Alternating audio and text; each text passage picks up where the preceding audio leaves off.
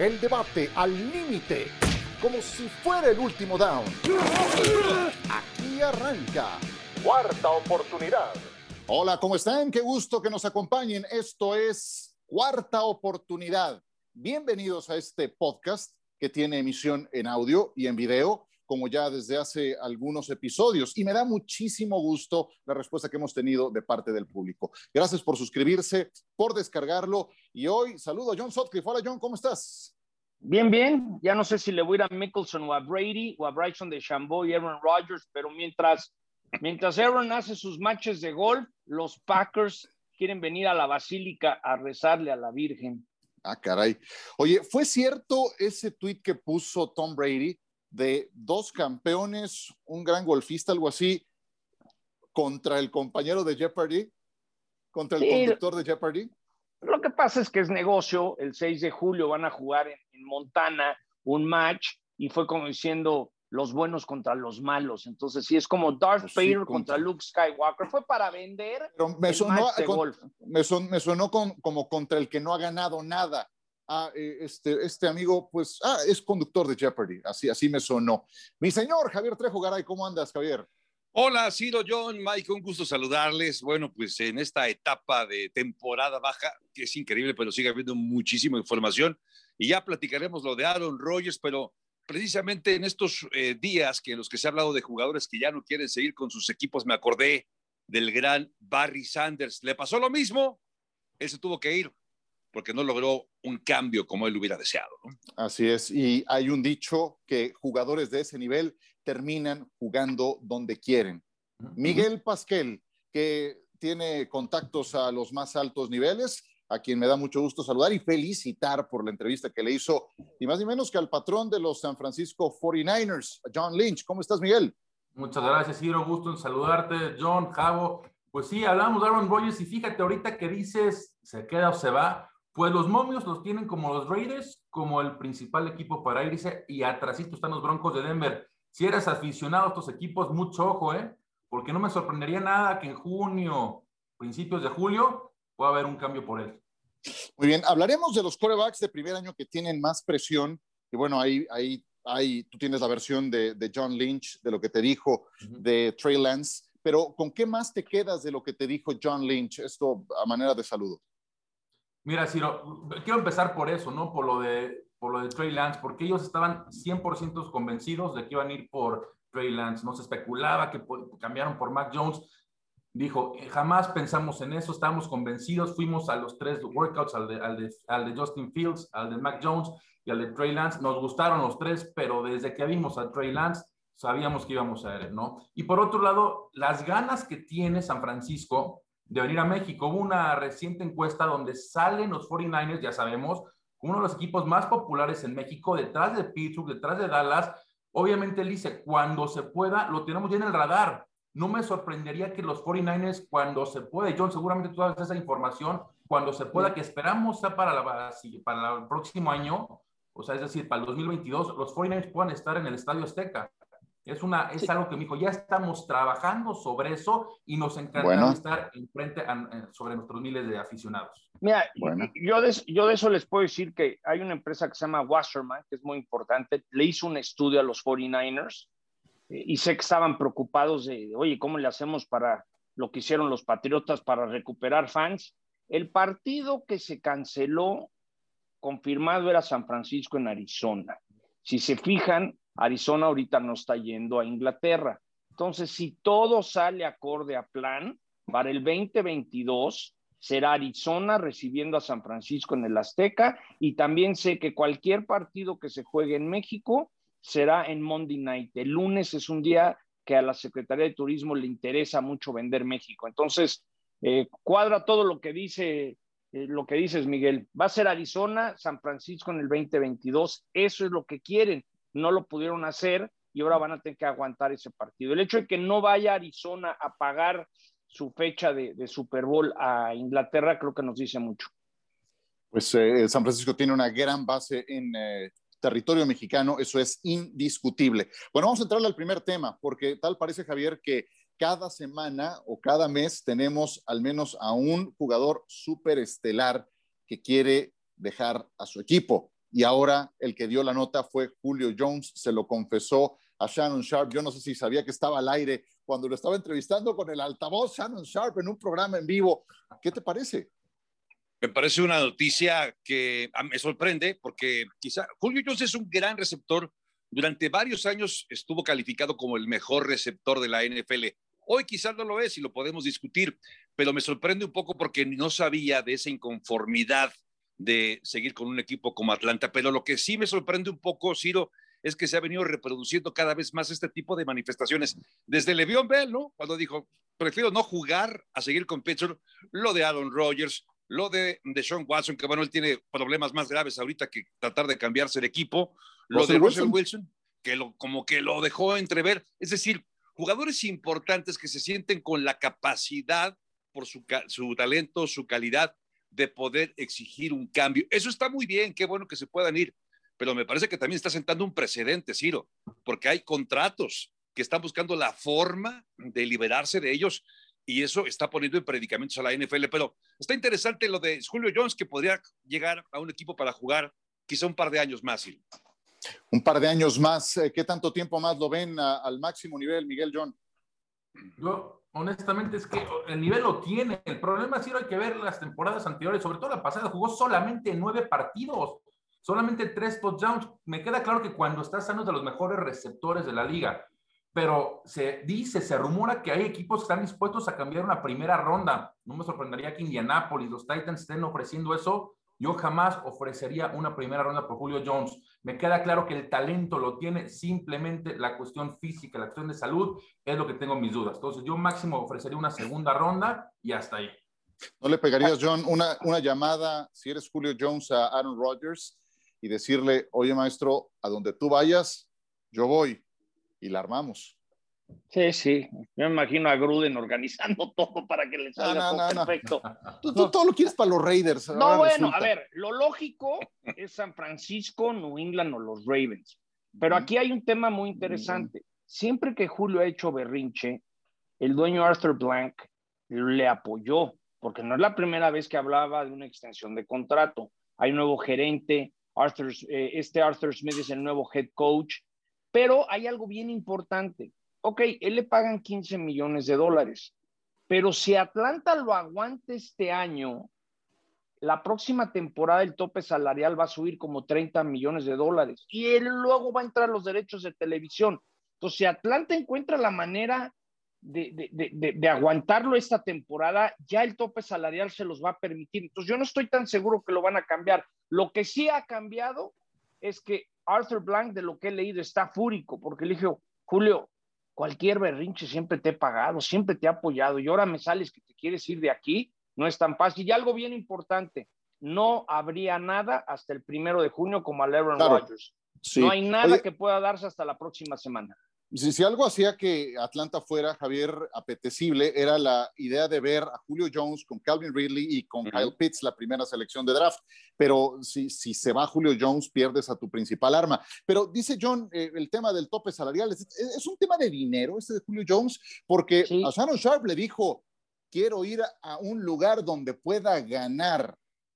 Si es ese, el argumento es que entonces está descartando Atlanta por eso, porque no lo ve como contendiente. Entonces que se vaya a los Ravens.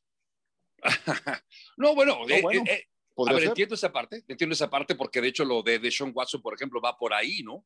Otros jugadores que han buscado su salida ha sido por ahí. yo creo que no se descarta el tema económico, pero entiendo que hay jugadores que llegan ya a un nivel tan importante que saben que se está acabando su carrera y necesitan demostrar que pueden ganar algo. Creo que es el caso de Julio Jones, pero cuando, cuando sales o cuando sales al mercado, no estás tan seguro de qué equipo va a apostar por ti. Porque, por ejemplo, ¿qué tal Denver? Denver le vendría muy bien un Julio Jones. Ya sea así, perdón si se queda Terry Bridgewater con Jerry Judy como el otro receptor, podría venirle muy bien, pero Denver no está para competir y ganar un Super Bowl en los próximos años. Entonces es un arma de dos filos. No está tan fácil llegar a jugar al equipo que quieres. Esa es otra que tiene que considerar Julio Jones, ¿no? Pero, sí. pero, a ver, es que él claramente él quiere ganar, él quiere ser campeón. Son pocas las opciones, los equipos que realmente le pueden pagar, porque promedio, él es el segundo mejor receptor pagado detrás del de Andrew Hopkins, con promedio, que quede claro, ¿eh? Este, entonces yo digo, yo veo sin, sin, a, a Indianapolis, a Tennessee, tienen tope salarial, tienen sólidos equipos, no estoy diciendo que van a ser contendientes y van a ganar el Super Bowl, pero contendientes para ganar la división, sí, seguramente de ahí va a salir el campeón de esa división. Entonces yo los veo encajando uno de esos dos equipos, Tennessee o Indianapolis, porque veo difícil otro equipo que realmente sea contendiente, serio contendiente y que le pueda pagar lo que, lo que está ganando. También se habla que, que, los Patriotas podrían mandar este Neil Harry unos picks, ¿no? Pero ¿estás de acuerdo, John, que New England ahorita no te ofrece mucho con Cam Newton para hacer un contendiente? Sí, exacto, exacto. Yo, para mí, este pues es, un tema de tope salarial. Si Atlanta logra aguantarlo, lo van a aguantar un año más porque ya el año que entra pueden pagar. Yo sí creo que es una situación de, de que es el tope salarial y Julio Jones dijo algo que, que, se le salió, ¿no? Yo creo que todo el mundo quiere ganar, pero lo han tratado, yo insisto, Arthur Blank le ha, dado todo lo que ha querido, malagradecido el Julio Jones, la verdad. A ver, una pregunta, perdón, Silo, él ya dijo, él ya dijo, yo no quiero seguir en Atlanta, ya lo dijo. yo, honestamente, I want to win, dijo, quiero yo ganar. muy difícil que siga en Atlanta después de las declaraciones que acaba de decir hace unos días. Exactamente, sí. Ahora, em, en este sentido, Julio Jones, pues eh, se, metió ya en este tema y bueno, tiende a ser esto como que una, una constante en los receptores abiertos, ¿no? Eh, demasiado, demasiadas personalidades complicadas, por no decir que divas. Y hablando del tema, Aaron Rodgers volvió a ser tema de conversación porque le dio una entrevista a Kenny Mayne en Sports Center, que la verdad estuvo muy divertida, especialmente por la rúbrica. Yo la sigo viendo y cada vez me parece más divertida. Aaron Rodgers, con mi situación, nunca se ha tratado de la selección de draft, elegir a Jordan. Amo a Jordan, es un gran chico. Nos divertimos trabajando juntos. Amo el grupo de coaches, a mis compañeros, a la afición de Green Bay. Han sido 16 años increíbles. Es simplemente acerca de una filosofía y quizá olvidar que se trata de la gente la que hace que se muevan las cosas. Se trata de carácter, de cultura, de hacer las cosas del modo correcto. Como siempre hay mucho entre líneas que interpretar de lo que dice Aaron Rodgers. Yo aquí, John, te preguntaría, ¿qué extraes de nuevo de lo que le dijo a Kenny Mayne en Sports Center? Que el problema de Aaron Rodgers es con este Brian Gutekunst. Eso es lo que me han dicho. Él trae un pleito directo con el gerente general, la filosofía de cómo estás guiando este equipo y las decisiones que has tomado en los últimos años, yo no estoy de acuerdo. Por eso ya no quiero estar aquí. Si por algo no estuvieras tú aquí, el grupo, el coach, todos, todos estamos con una finalidad de ganar. El problema es que tú no lo sabes guiar. Ese es el mensaje que mandó Aaron Rodgers. Pues sí, pero el día que seas gerente, entonces diseña el equipo a tu gusto, ¿no? yo no me estoy diciendo que eso fue lo que dijo Aaron. ¿eh? No, no, yo, yo, te estoy, yo estoy respondiendo esa interpretación, no, no, no, no, ni siquiera Rogers, ¿no? Pero bueno, sí, en este caso sería él. Pero tú qué extraes, Javier? A mí me, me llama mucho la atención lo que dice y lo que no dice porque dice, no, la institución, los compañeros, los coaches, la afición, y ahí se quedó. O sea, jamás involucró a la dirigencia, y por ahí es el el rollo, ¿no? Sí, sí, sí. ahí está, ahí está el, tema, y ahí coincido plenamente con John, como que es un mensaje sin mencionarlo, sabemos para quién es la, esa dedicatoria de ese mensaje, porque se expresa bien, habla de la afición, de sus compañeros, del staff de cocheo, o sea, todo es una maravilla, solamente evitó mencionar a una parte muy importante del equipo como es la directiva y su gerente general. Eh, lo que sí eh, también percibo dentro de todo esto es que, más bien, tengo una duda, ¿hasta dónde será capaz Aaron Rodgers de hacerle manita de puerco al equipo, de forzarlos y, no sé si en algún momento acabe ya se fue. para atrás. Yo no sé, eso es lo que tú sabes, John. De, de verdad, ya no va a regresar, se van a aplicar multas y multas y él seguirá en su afán de no volver. O sea, no sé, me parece que, que tiene un límite, ¿no? Es que no, no, para mí no hace, no hace sentido que hagas esas declaraciones al equipo y regreses. ¿Cómo quedas regresando? Yo pues no hablo mal del equipo, al contrario, no hablo mal del equipo, al contrario. No, pero claramente está disgusto, claramente está disgusto. Y me acuerdo, John, que tú hace, antes de que salga toda esta noticia lo habías mencionado. A mí es algo, y, de aquí se deriva todo. A mí hay una infidelidad de parte de los Packers con Aaron Rodgers. Ayer estaba escuchando a Alex Smith, una entrevista que le hicieron, y le pregunto, y, recuerdo cuando el coach Andy Reid se acercó con él y le dijo, oye, quiero que sepas que cuando escogieron a Pat Mahomes, que queremos ir por esta dirección y nuestra intención es seleccionar a un quarterback para que en uno o dos temporadas ya sea el quarterback titular. Pero Eso es muy normal, Miguel. ¿Mandé? Eso es muy normal. ¿Cuántos quarterbacks claro, ¿cuántos, le trajeron a Tom Brady? ¿Y cómo respondía? Con anillos de Super Bowl, claro. Es, lo que estoy diciendo, es exactamente ah, lo que deben hacer. Pero al parecer los Packers no hicieron eso con Aaron Rodgers. Y en vez de seleccionar algún receptor, un buen ala cerrada, que había muy buenos disponibles, fueron con Jordan Love, un coreback que probó muy poco en colegial, que realmente lo poco que hemos visto en, en la sí. no, no, no, no, tiene todavía lo suficiente para ser un coreback titular en NFL. Cuando, y, y desde entonces Aaron Rodgers tiene un récord de 26 ganados y, y 6 perdidos en temporada regular. Claro, pues de eso se trata. le ha faltado llegar al Super Bowl, pero estoy seguro que lo que pasa hubiera mejorado, hubiera llegado a un Super Bowl. Lo que pasa es que cuando llegó, eh, cuando estaba Brett Favre, estaba Aaron Rodgers, y algo que, que molestó a Aaron, según se me ha platicado, decir, tu filosofía de decisiones, cuando la gente vea lo malo que es Jordan Love, y que no tiene con qué ser titular, ¿no? E, esa es la parte que a mí me han dicho que el año pasado dijo, oye, yo ya fui MVP, ya tomé ciertas decisiones y ve las tuyas. Y algo también bien importante que en su momento se va a saber, cuando Aaron Rodgers fue a ver al gerente y le dijo, ok, vamos a renegociar mi contrato. ¿Quieren que me quede?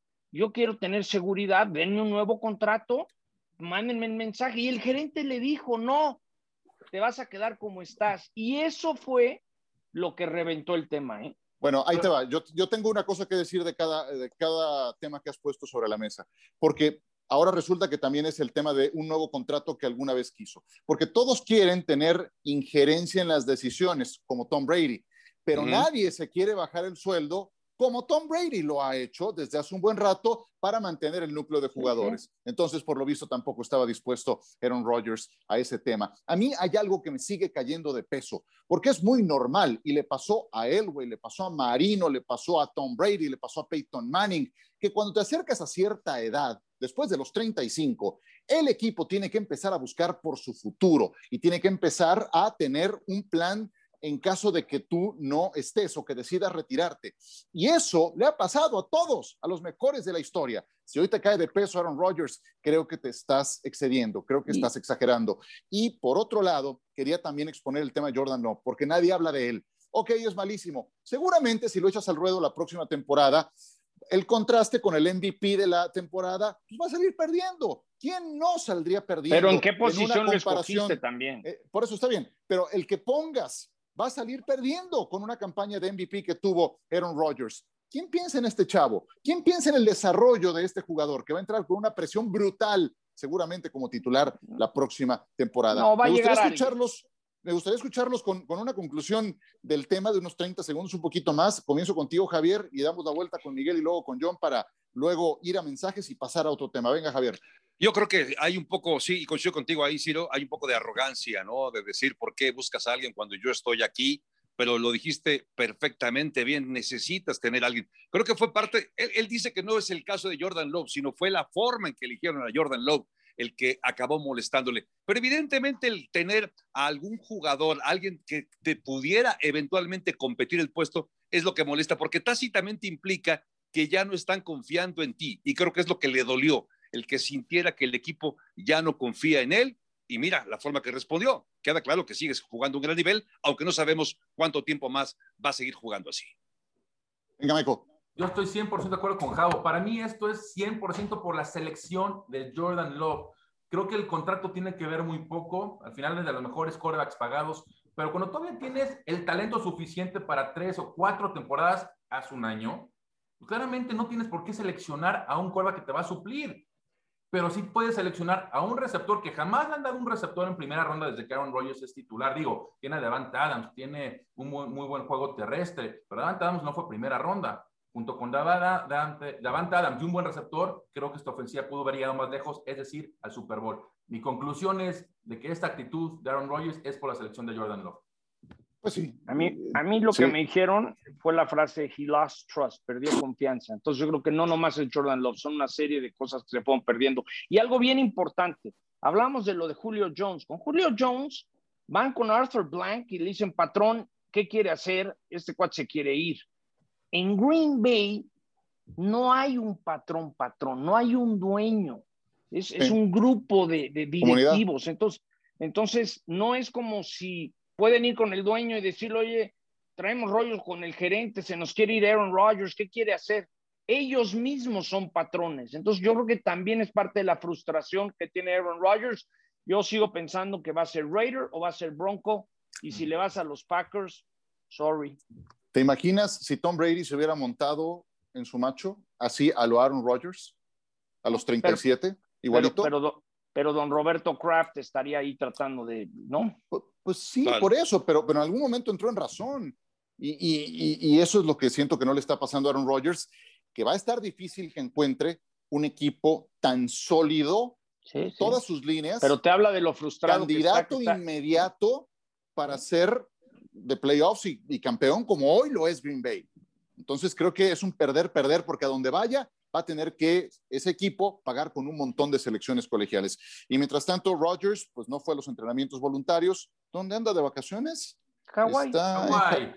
Hawái. Hablando de Lula Ula. Una piña colada y este. por cierto, ya se va a casar. Pasándola estar, mal. Este, en el hula hula. Entonces déjalo pues, disfrutar billete le sobra a Aaron Rodgers. Bueno, un buen tema para regresar, un estupendo tema, porque como ustedes saben, hay quarterbacks de primer año, cinco de primera ronda, y yo les quiero preguntar a mis compañeros, ¿cuál entrará a la próxima campaña con más presión? Y hay argumentos sólidos, yo creo que para cada uno de ellos. Regresamos, esto es cuarta oportunidad.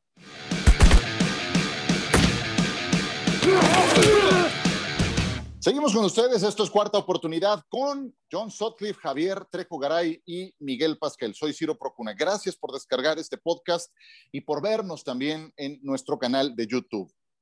¿Qué coreback de primer año entrará a su temporada de novato, Miguel Pasquel, con más presión? Mira, Ciro, veo pocos, o sea, pocos corebacks que probablemente sean titulares en la semana uno. el que creo que va a ser y tiene todo el talento para hacerlo es Justin Fields. Enfrente tienes a Andy Dalton y tienes a Nick Foles. Claramente para mí esos dos quarterbacks son backups. Entonces yo creo que Justin Fields llega con la mayor presión a un equipo que está realmente urgido de un buen mariscal de campo que hace muchos años no lo ha tenido. Ha tenido buena defensiva, ha tenido buenos receptores, pero el talón de Aquiles de los Bears ha sido la posición más importante. Justin Fields para mí llega como el favorito para ser el quarterback número uno. Y una vez que empiece la temporada, si no está Aaron Rodgers, ojo, porque esa división puede ser de Chicago.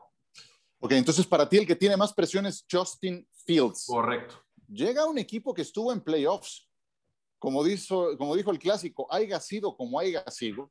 Este equipo, Javier, se metió a playoffs. ¿Coincides con Justin Fields o piensas que hay otro? Mira, eh, alrededor de Trevor Lawrence, por ejemplo, creo que hay mucha expectación.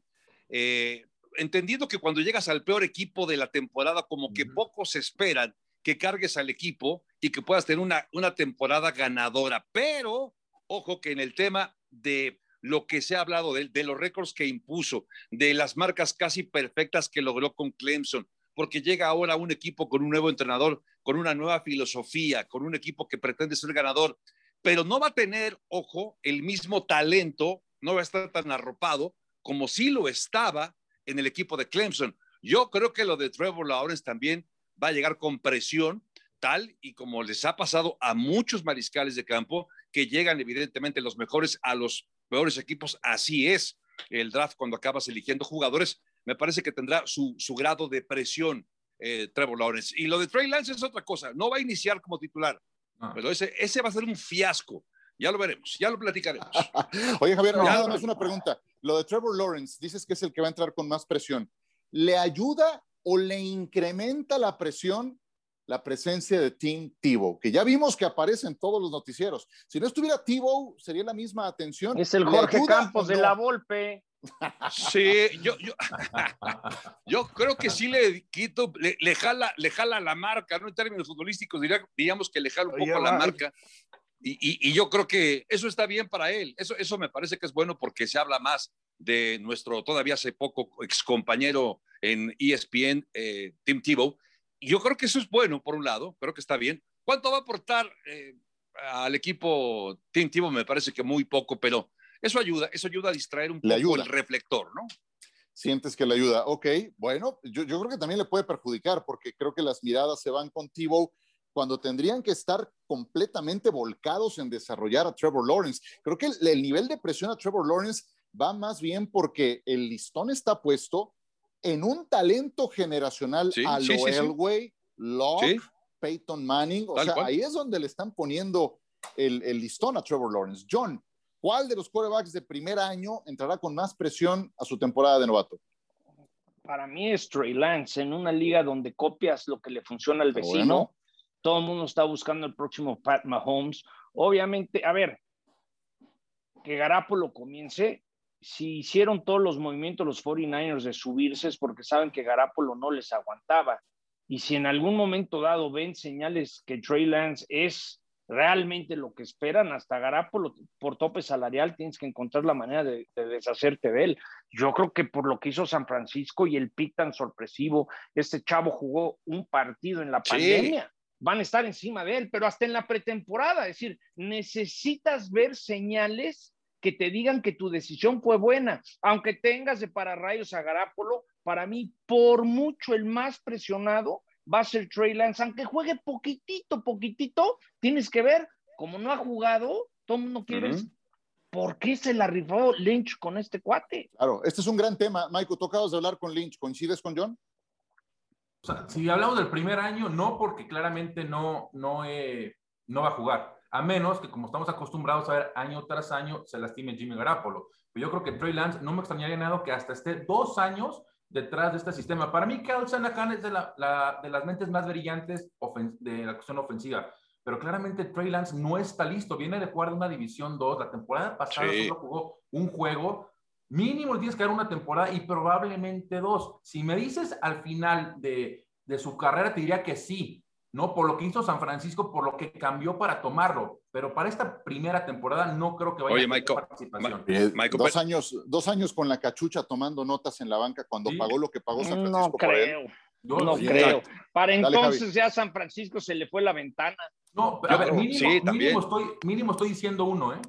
Pero, no, pero no puede empezar la próxima temporada. No ¿Se está, acuerdan de mí? No está listo. Cuando juegue hasta en la pretemporada tres pases, lo vas a ver en Sports Center todos los análisis, porque todo mundo dice, ¿por qué fueron por él? Tenemos que verlo. O sea, yo sí creo que Trey Lance trae por mucho la gran presión. Sí, Trevor Lawrence, Trevor Lawrence tiene que demostrar que es un fuera de serie, como de su generación, como fue en su momento cuando llegó Andrew Luck. Pero para mí, Trey Lance la tiene encima, encima y encima por lo que hizo San Francisco para obtenerlo. La tiene muy complicada, pero además eh, la forma, el, sistema de juego con el que podrías jugar con Jimmy G y la forma que vas a jugar con, con Trey Lance es distinto. No es, no es lo mismo para un liniero ofensivo, por ejemplo, el saber que tienes detrás de, ah, de, de ti a, a Jimmy G que tener quién sabe dónde a Trey Lance. ¿Dónde protejo? Y ese es un tema importante. No, no van a jugar igual. Yo creo que Trey Lance va a ser el gran petardo ¿eh? de esta selección. Estás muy seguro de eso. Yo más, ya, lo hemos platicado. La última vez que, que Shanahan tuvo un quarterback similar, similar que quede claro, a Trey Lance, similar me refiero por la versatilidad, porque es algo que John Lynch me comentó, la versatilidad de Trey Lance, amigo, el atletismo me gusta mucho. Fue Robert, Griffin, ¿Y qué pasó esa, esa temporada? Washington ganó la división. Fueron Pero se acabaron a Robert Griffin, hicieron pedazos. Es algo que te ofrece adicional a que pasando es mejor quarterback Trey Lance que Robin Griffin tercero. Entonces a mí no me extrañaría nada, nada, nada, absolutamente nada que este equipo sea un equipo exitoso y que lleguen a ganar un anillo con Trey Lance de quarterback. Les digo una cosa, Hombre, yo les digo la verdad, cada uno de los argumentos que me dicen de los tres que escogieron son muy sólidos y yo agregaría otros elementos. Eh, de Justin Fields, decías, Michael, yo diría que también tiene mucha presión porque él le tiene que salvar la chamba al entrenador en jefe y al gerente general. O sea, de verdad están en la rayita esos dos personajes después de las decisiones que tomaron. El gerente general en primer término, que fue el que tomó a Mitchell Trubisky. Por eso van a poner a Andy Dalton al principio, ya verás, van a poner a Andy Dalton. Pero yo creo que Justin Fields tiene presión también por eso. Estoy de acuerdo con lo que decían de Trey Lance, estoy de acuerdo con Javier con lo que mencionó de Trevor Lawrence. ¿Y por qué no me dijeron Mac Jones? Porque Mac Jones no llega a los Patriotas a llenar los zapatos de Cam Newton llega a llenar los zapatos de Tom Brady, Javier. Sí, sí, y, me resulta interesante porque sí es un mariscal de campo que podría tener un estilo más o menos similar a la forma que le gusta de jugar de Bill Belichick. Creo que eso es muy bueno, por supuesto, y además considerando al coordinador ofensivo que va a tener, que es un hombre que conoce también la forma de jugar de Bill Belichick. Me parece que sí es una muy buena opción pero creo que va a estar más arropados, es decir, es decir, tener como mentor a Bill Belichick con toda la presión que pueda suponer tratar de suplir esos zapatotes, tener a Bill Belichick como mentor, imagínate qué lujo tener a ese head coach. Pero ya llega de Nick Saban, ¿no? Entonces, yo creo que la transición menos complicada al profesionalismo es llegar de Nick Saban a Belichick. Sí, estos señores hablan todo el tiempo. Yo creo que eh, creo que a Cam le van a decir, cállese, el chavito va a ser el titular, ¿eh? Sí, imagínense que dicen que este chavo es tan inteligente que le encantaba a Saban cambiar jugadas, se aprendía todo en memoria. Es totalmente al revés de Cam Newton. Yo creo que él va a acabar siendo titular muy, pero muy pronto. ¿Sabes qué, John? Hay que estar atentos porque así que recuerdo últimamente, últimamente me refiero, no ha habido un coreback exitoso de colegial al NFL que haya jugado en Ohio State o en Alabama. Eso estaba pensando. Eh, Eso estaba pensando. Si vemos el talento con el que jugó Justin Fields y con, el que jugó Matt Jones, claramente no lo van a tener en la NFL. Entonces, yo tengo mis dudas hasta, hasta no ver, no creer. Y algo que, ojo también, ¿eh? Cuando le hacen la llamada a Justin Fields, pues no es la emoción que todos los quarterbacks normalmente brindan. Se veía molesto, se veía como disgustado porque él pensaba bueno, porque se le fue el billete de los primeros Claro, pero ¿sabes a quién me recuerda? A Dwayne Haskins. Fue la mismita actitud que Dwayne Haskins demostró cuando Washington le habló. Él pensaba que iba a ir a Nueva York en el número 6, claramente no fue el caso, fue en el número 15 a Washington y fue un fiasco total con ese equipo. Veamos si Justin Fields no tiene ese mismo problema. Creo que es más talentoso que Dwayne Haskins. Dwayne Haskins venía una temporada de 50 touchdowns, pero regreso al tema, ¿no? Un quarterback exitoso en la NFL de Ohio State o Alabama recientemente no lo hemos visto. Yo te voy a decir, nomás por último comentario, para mí el quarterback que tendrá la mayor presión de todos en la NFL, Tua. También. Tua en Miami. O responde con los delfines Tua o todo lo que ha armado Coach Flores se le viene para abajo, ¿eh? Porque ya no está Fitzpatrick. Ahora sí, Baby Yoda llegó el momento que madures. Y estás hablando de un coreback de segunda temporada, en cuya primera campaña no tuvo una pretemporada normal, no tuvo juegos durante el mes de agosto y ahora entra su segundo año y ya le estás pidiendo que marque la diferencia. Ya no está el Mandalorian para cuidarlo, ¿eh? ¿Cómo han cambiado los tiempos? No, no estoy de acuerdo, pero han cambiado mucho los tiempos. A todos nos tocó ver la NFL en la que era normal de que pues, tomas el quarterback de primera ronda. A ver, aquí tiene usted su tablita, sus hojas, su plan de juego, su chicharito, su gorra. Tome nota y aprenda del más picudo, aprenda del más ah. veterano. Eso ya no va a ocurrir. Les voy a platicar otra que me acaban de contar ayer, que puede ser un, un tema. Los jugadores de la NFL no se quieren vacunar.